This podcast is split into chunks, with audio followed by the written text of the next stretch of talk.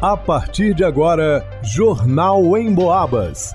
As notícias da região, de Minas e do Brasil, você ouve aqui na Emboabas, em 92,7 e 96,9. Emissoras que integram o sistema Emboabas de comunicação. Leonardo Duque.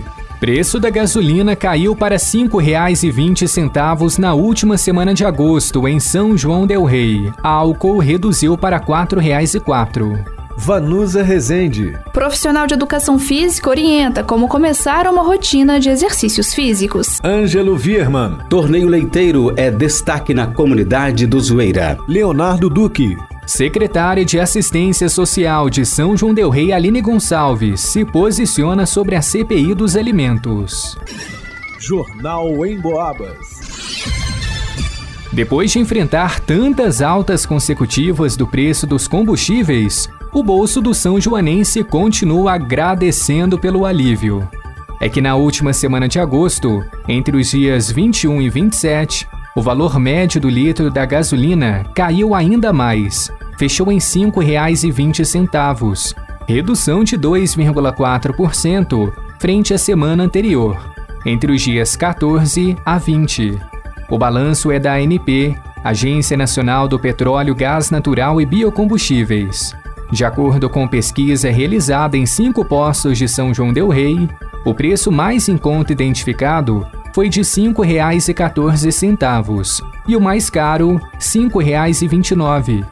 O barateamento é explicado por um conjunto de fatores. O primeiro deles, a redução do ICMS, o imposto sobre circulação de mercadorias e serviços, que incide diretamente no preço dos combustíveis. Sem contar que a Petrobras abaixou o valor de revenda do produto aos distribuidores. A notícia foi boa também para o motorista que abastece com álcool. A média do litro do combustível na cidade na última semana de agosto ficou em R$ 4,04, o que representa queda de 3,11% em relação à semana anterior. Os preços nas bombas variaram entre R$ 3,98 e R$ 4,09. Para o Jornal em Boabas, Leonardo Duque. O tempo todo somos ditos, seja por médicos ou conhecidos, que é preciso praticar exercícios físicos. A prática de exercícios físicos é essencial para aumentar a qualidade de vida. As atividades físicas são responsáveis por garantir o bom funcionamento de todo o nosso organismo. Muito além da questão estética, praticar exercícios físicos com regularidade traz diversos benefícios para a nossa saúde física e mental, além de prevenir uma série de doenças crônicas, como diabetes, hipertensão, diversas doenças cardíacas e até mesmo alguns tipos tipos de câncer. No entanto, com a correria do dia a dia, conciliando muitas das vezes trabalho e casa, não é fácil conseguir praticar os exercícios. O profissional de educação física, Rodrigo Silva, destaca como começar. Para iniciar uma rotina de exercício, o primeiro passo é ter uma mudança mental. A partir dessa mudança mental, ela vai te deixar mais próxima dos seus objetivos, das suas metas. Então você procura uma atividade física é, e não existe atividade física certa, mas existe a atividade física ideal para cada um. E qual que é a atividade física ideal? A atividade física ideal é aquela que você gosta, que você se identifica. Hoje temos um leque tão grande de, de possibilidades, né? Então você tem que experimentar diversas atividades físicas, ver qual que você tem ali maior ligação que você vai conseguir fazer com constância, porque a constância também está bem aliado aos resultados. Rodrigo também reforça a importância de se estabelecer metas para iniciar uma rotina de exercícios. Quando se inicia uma atividade física, é bom que se estabeleça metas, porque o ser humano muitas das vezes ele é movido a desafios. Então, essas metas no curto prazo, metas realistas, podem ser o combustível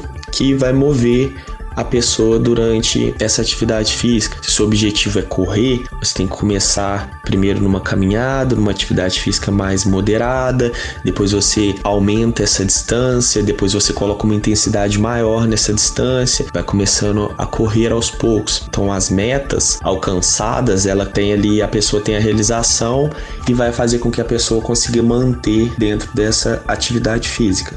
O quadro Tema da Semana da 92,7, a Rádio Boabas Mais Informação, está abordando durante essa semana quais são os exercícios físicos favoritos da população. Participe com a gente! através do WhatsApp no 988071927 ou ainda em nossas redes sociais facebook.com e Instagram arroba Rádio Emboabas. Para o Jornal Emboabas, vá no Usa Resente. Setembro começa com festa tradicional na Zoeira, é isso mesmo.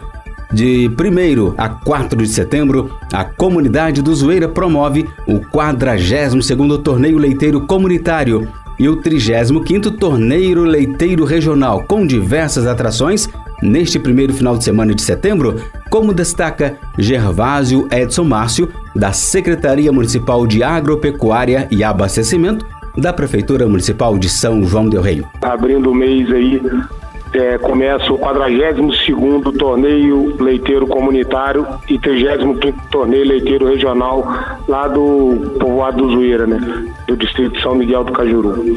Além das ordenhas, diariamente tem sonorização e shows com Dani e Douglas, Aurélio Henrique e Tião do Fole, Felipe Teixeira, além da celebração de Santa Missa e Bênção de Sal. Além das ordenhas, diariamente tem sonorização e shows com Dani e Douglas, Aurélio Henrique e Tião do Fole, Felipe Teixeira, além da celebração de Santa Missa e Bênção de Sal. Além disso, a programação conta também com torneio de truco, comitiva feminina do Cajuru e outros cavaleiros e delicioso almoço de sexta a domingo.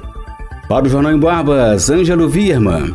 A secretária de Assistência Social de São João Del Rei, Aline Gonçalves, concedeu entrevista na manhã desta quinta-feira para se posicionar sobre a Comissão Parlamentar de Inquérito, a CPI dos Alimentos Vencidos, em andamento na Câmara Municipal. A CPI apura supostas irregularidades na compra, armazenamento e distribuição de alimentos pela pasta. A abertura da investigação foi solicitada após vereadores identificarem, em vistoria surpresa à Casa Lar em 2021, produtos vencidos. Aline alegou estar indignada com os depoimentos de ex-funcionários da instituição à comissão. Questionou por que os relatos não vieram à tona no momento em que o fato ocorreu. Acredita que estão ressentidos por não fazerem mais parte da equipe da assistência. Também que a visita à Casa Lar foi montada. Aquela situação que aconteceu na casa lá, ela foi montada, porque até mesmo os funcionários que estavam comigo ali no momento da vistoria que acompanhou o Ministério Público e tudo, no freezer, não tinha lá carne suficiente, né? Aí, logo depois de todo ocorrido no dia seguinte, a minha equipe que lá esteve juntamente com a nova coordenadora da casa, quando abriu o freezer, a equipe se assustou e naquele dia abriu tinha coxa sobre coxa, um monte de coisa que misteriosamente voltou pro freezer, do nada. Disse ainda que o Ministério Público acompanhou toda a vistoria, mas não solicitou o fechamento da Casa Lar, nem abriu processo contra a Prefeitura espaço, se naquele momento que houve essa abordagem, o Ministério Público presente, se ele tivesse identificado algo absurdo da colocação que está sendo feita por essas testemunhas agora, ele tinha o poder de imediato fechar a casa, entrar com um processo em cima da gente. O que parece aí é que eles estão colocando o Ministério Público ineficiente. Ah, seria necessário a gente fazer essa CPI aqui para ver se o Ministério Público toma alguma atitude. Após a visita à casa de acolhimento, o Ministério Público esteve no almoxerifado da assistência social para vistoria. Lá foi encontrada uma caixa de ovos fora da validade. Aline explicou que, por ser período de pandemia, os funcionários estavam trabalhando à distância. Por essa razão, o espaço não estava totalmente organizado e que muitos produtos haviam sido adquiridos com antecedência para deixar em estoque, mas afirmou que reorganizou tudo de acordo com a solicitação. Meu almoxarifado está aqui. Depois que a vigilância sanitária me deu prazo para que eu organizasse, que a gente fizesse tudo, tá lá organizado. Pergunta se eles estiveram aqui, se eles vieram aqui.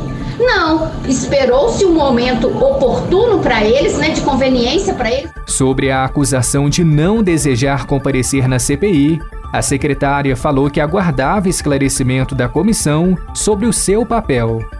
Eu Aline, sou detentora da pasta de assistência social. Sou, então, nesse inquérito, investigada. Ela me manda uma notificação para me depor como testemunha. Meu advogado, peraí, tá errado isso, ué. Você não é testemunha, você é investigada. Aí eu mando para ela pedindo para que ela esclareça para mim se eu sou investigada ou testemunha. Meu advogado, em momento nenhum, foi, foi intimado a comparecer comigo. A entrevista completa com a secretária de Assistência Social, Aline Gonçalves, está disponível no arroba Rádio Emboabas, via Facebook, Instagram e YouTube.